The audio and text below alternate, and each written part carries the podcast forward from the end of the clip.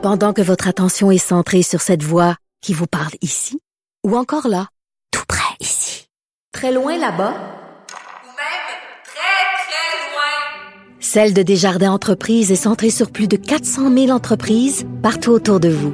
Depuis plus de 120 ans, nos équipes dédiées accompagnent les entrepreneurs d'ici à chaque étape pour qu'ils puissent rester centrés sur ce qui compte, la croissance de leur entreprise. Politiquement incorrect. Joignez-vous à la discussion. Appelez ou textez 187 Cube Radio. 1877 827 2346. Comme à tous les lundis, nous allons parler à Jérôme Blanchet-Gravel. Salut Jérôme. Salut Richard. Hey, Jérôme, je suis extrêmement triste, extrêmement perturbé et bouleversé.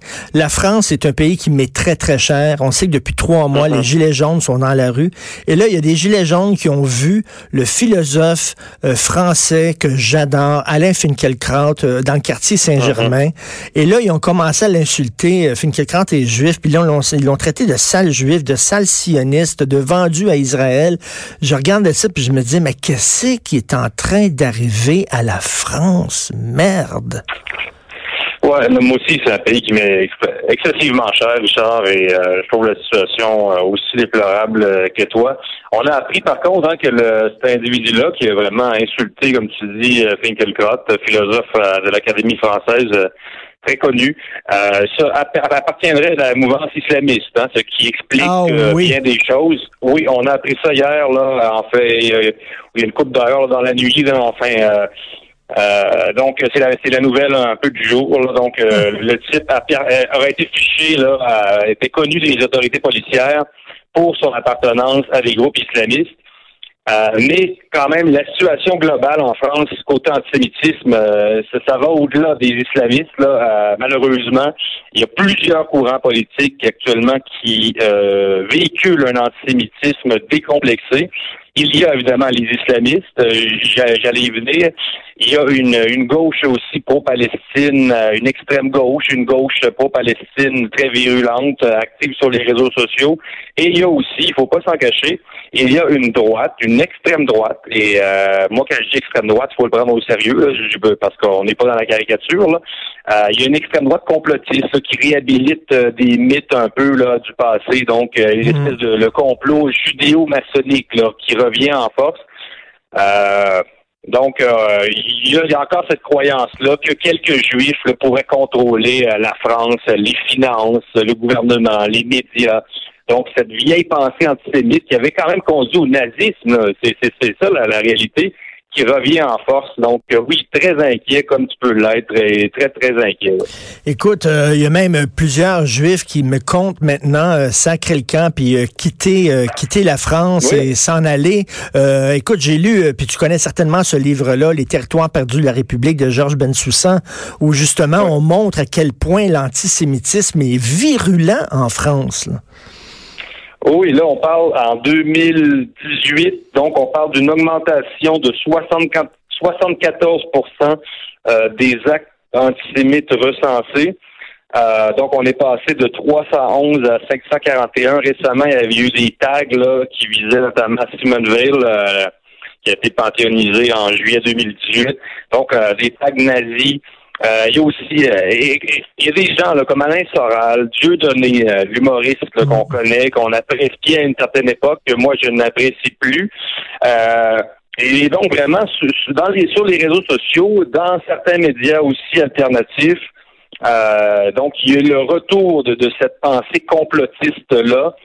Et euh, on, on, on cache, on camoufle souvent aussi cet antisémitisme-là derrière une critique d'Israël. Israël, euh, Richard, c'est pas un État parfait, c'est un État euh, comme un autre qui euh, est loin d'être parfait, en fait, là. euh, donc, euh, qui, qui a certains défauts euh, qui, que moi je considère qu'il a le droit d'exister, mais souvent on se sert, on dit non, non, je suis pas antisémite, Richard, je suis anti-sioniste. Ben oui, mais ça, Jérôme, c'est comme dire, c'est comme dire, je suis pas anti-noir, je suis anti, mettons, Haïti. Tu sais, euh, parce que parce qu'il y aurait des problèmes de corruption à Haïti, mettons, tu dirais, ben là, le problème, c'est tous les noirs. Voyons donc, ça n'a pas de bon sens, penser comme ça.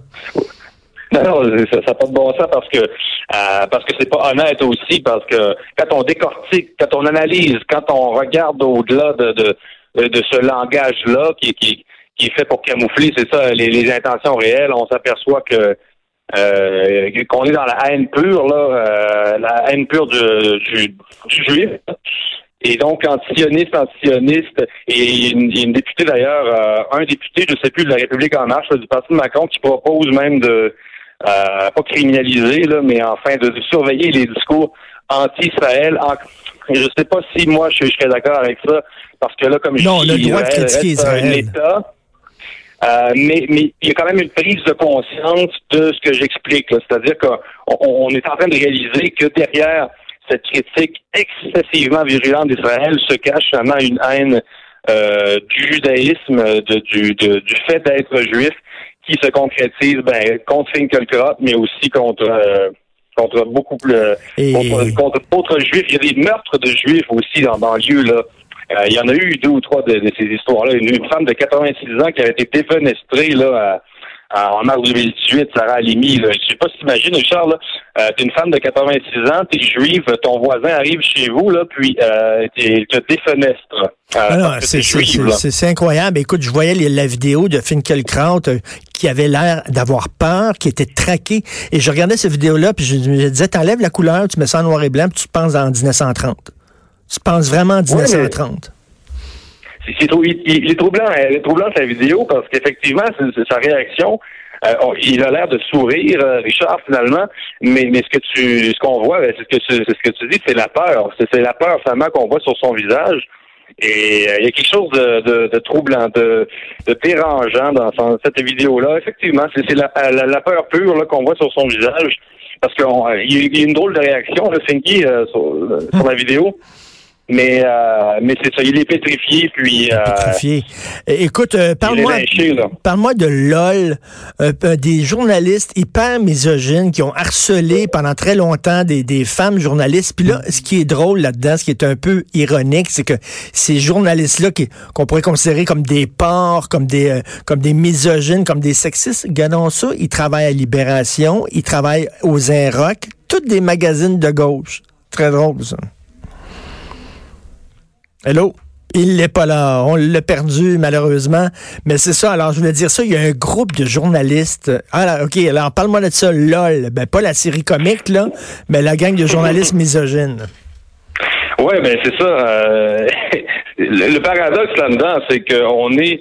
euh, bon, c'est un groupe Facebook créé en 2000, euh, 2009 par le journaliste Vincent Glade, euh, qui, lui, est à Libération. Donc, Libération, on le sait, Victor, euh, donc c'est pas la droite-droite, là, c'est, c'est pas la, la, méchante droite antiféministe, au contraire.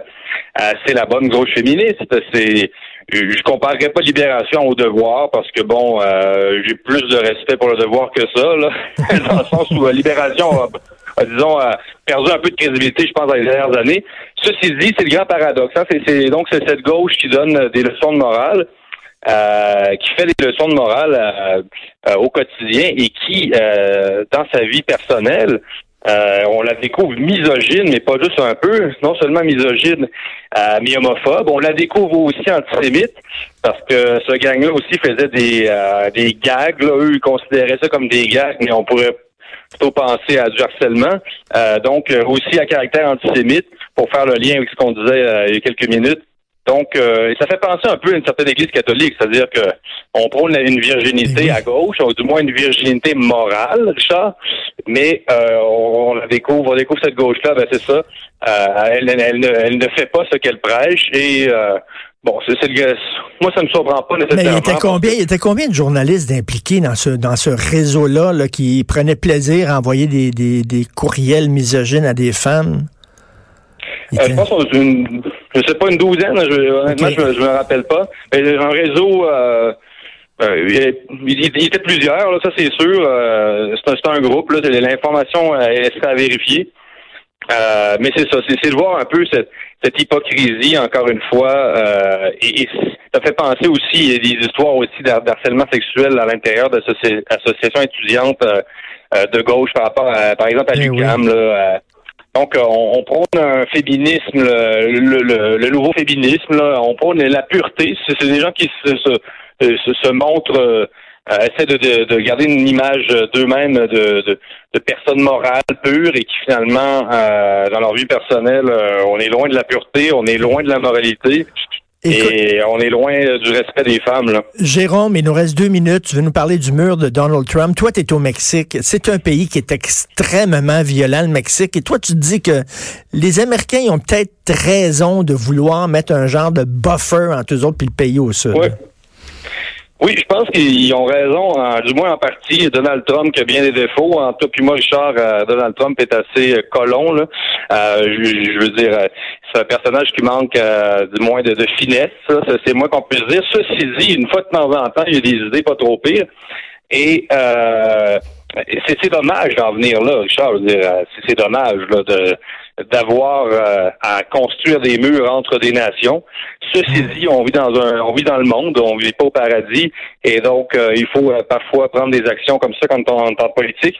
Et le Mexique, oui, c'est pas seulement la question migratoire qui, je pense, guide Donald Trump, c'est la, la, question de la violence tout simplement. Est-ce que les États-Unis, qui sont quand même une des plus grandes démocraties dans le monde, peuvent se permettre d'avoir une frontière non protégée avec un pays où il y a 35 000 homicides par année, euh, la question se pose là. Et des narcotrafiquants, écoute, qui se déclarent la guerre et qui euh, font régner la loi dans des villes et tout ça. Euh, effectivement, mais de là à construire un mur, ça va-tu vraiment régler le problème aussi? On peut se poser la question. Je sais pas. Le mur comme tel, c'est une bonne question. Après, moi, je pense qu'il faut que cette frontière-là doit être, doit être surveillée. En 2017, on parle de 310 000 migrants illégaux qui ont traversé la frontière. 310 000, Richard, c'est à peu près la moitié de la ville de Québec. euh, donc, c'est beaucoup. Euh, après ça, les chiffres, on, parle de seulement de 2,74% de criminels. Donc, quand Donald Trump dit que ce sont euh, des criminels et des violeurs qui se pointent en masse à la frontière, euh, je ne sais pas s'il faut le croire, là, deux, mais quand même 2,74 de criminels sur 310 000 personnes, ça fait quand même 8 500 criminels. Donc, euh, quand même... Euh, et si, c'était nous qui étaient confrontés à ce genre de problème, peut-être qu'on discuterait aussi. Mais nous autres, on n'a pas besoin de ça. On en a un mur, on l'a déjà dit, on en a un mur qui nous sépare du Mexique. Ça s'appelle les États-Unis. Merci beaucoup à Jérôme. OK, on s'en parle. Salut. Merci. Jérôme Blanchet-Gravel qui nous parle directement du Mexique. On s'en va tout de suite à la pause. Vous écoutez Politiquement Incorrect. De 10 à 11, Politiquement Incorrect.